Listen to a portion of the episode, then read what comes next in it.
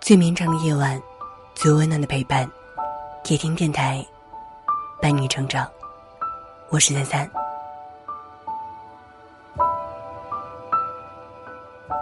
前几天看到一个视频，视频中是两名初中女孩遭遇了校园暴力。短短四分钟的视频，女孩被打了几十个耳光，被打的女孩没有任何反击。也许是因为害怕，也许是习惯了被人欺负。看着孩子默默忍受欺负的样子，心里特别难受。心软的女孩最容易被欺负。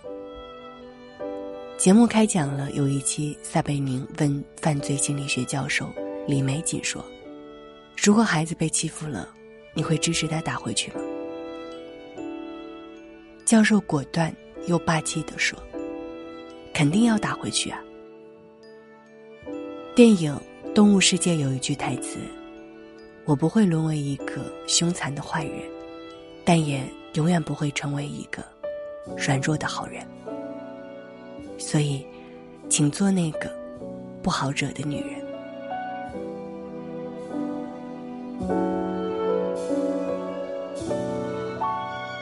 都说女人是水做的，要温柔、体贴、大度，不能随便发脾气。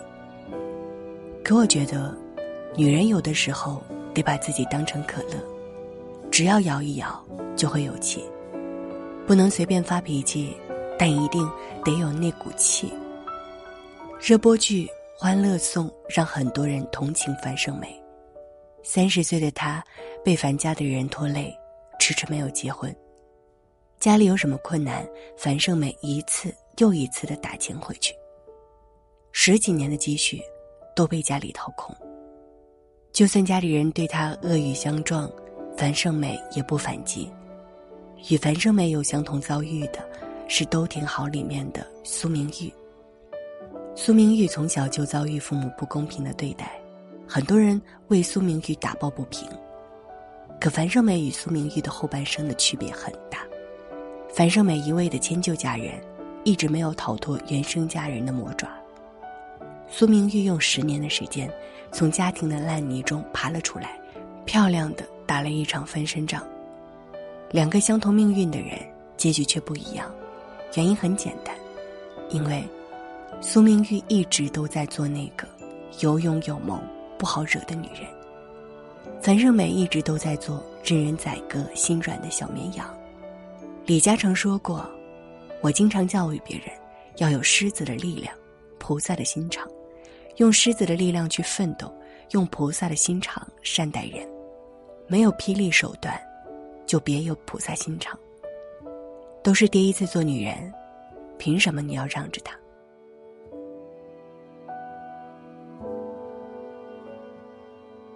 时隔一年，我相信你肯定没有忘记《延禧攻略》的魏璎珞。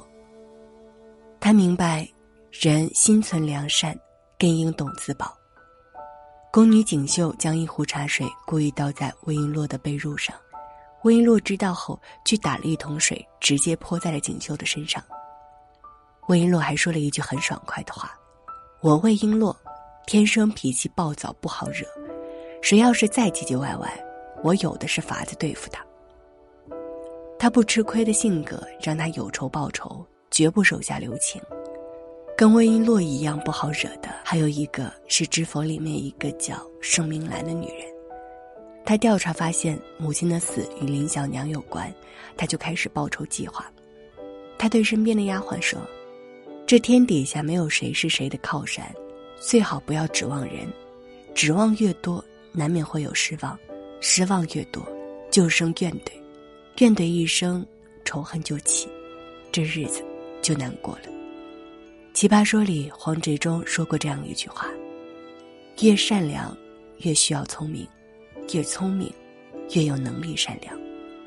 你的善良要带锋芒，不是只有立场才是善良。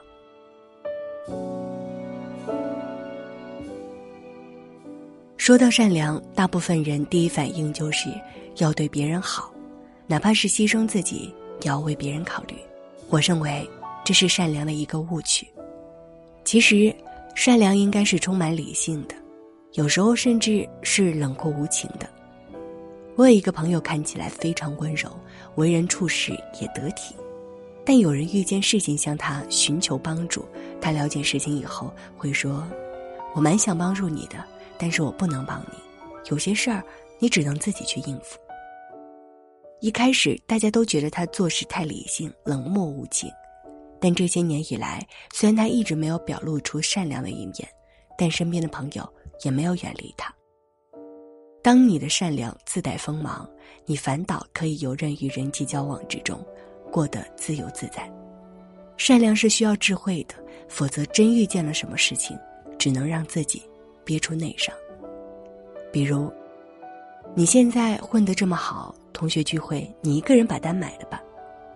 你的丈夫经常喝酒，打了你，邻居说，夫妻一场，原谅他一回吧。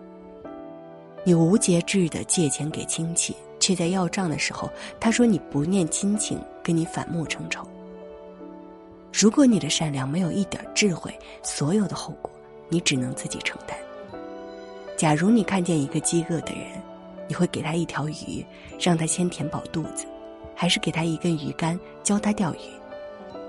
给他鱼的人看似很善良，但只能解决他的一餐之急。给他鱼竿的人看似无情，却能确保他一生不挨饿。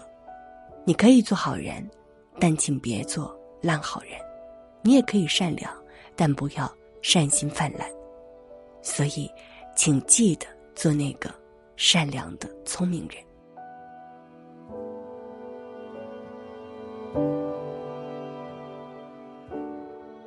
生活大爆炸》里说。你太善良了，这个世界将把你啃得尸骨无存。善良是很宝贵的，假如你的善良没有长出牙齿，只能说明你很软弱。不主动攻击是人的善良，但被欺负反击是你保护自己的基本权利。反击不是在向别人示威，而是用理性的声音告诉他：“请停止你的放肆，我不是傻子。”你会发现，武装自己。比讨好别人舒坦很多，高调反击比逆来顺受爽快很多。余生，活得坏一点，没有错。